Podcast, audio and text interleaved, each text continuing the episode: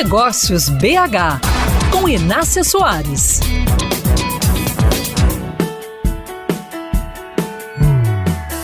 O mercado de seguros está na expectativa para que o Open Insurance se torne realidade. A iniciativa da SUSEP, órgão federal que coordena as seguradoras, começou em dezembro de 2021 e era para ter entrado em fase decisiva em setembro do ano passado, mas ainda não avançou. O Open Insurance vai permitir o compartilhamento de dados das seguradoras e dos consumidores, de modo que fique fácil comparar ofertas e criar soluções personalizadas para o mercado. Eu conversei sobre isso com o especialista Walter Rolfs, cofundador da Interveg, fruto da fusão de duas corretoras de seguro sediadas em BH há mais de 25 anos.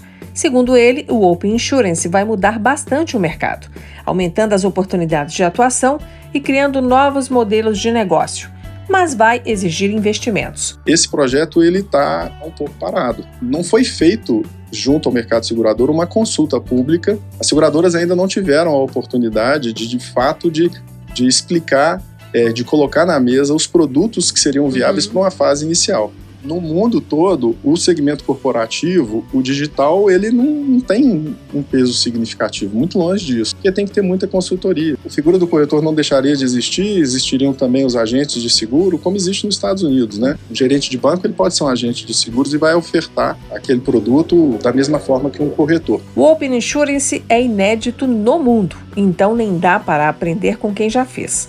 Com a demissão no comando da SUSEP ocorrida em janeiro, ninguém sabe ainda se e quando uma nova fase do projeto será implementada.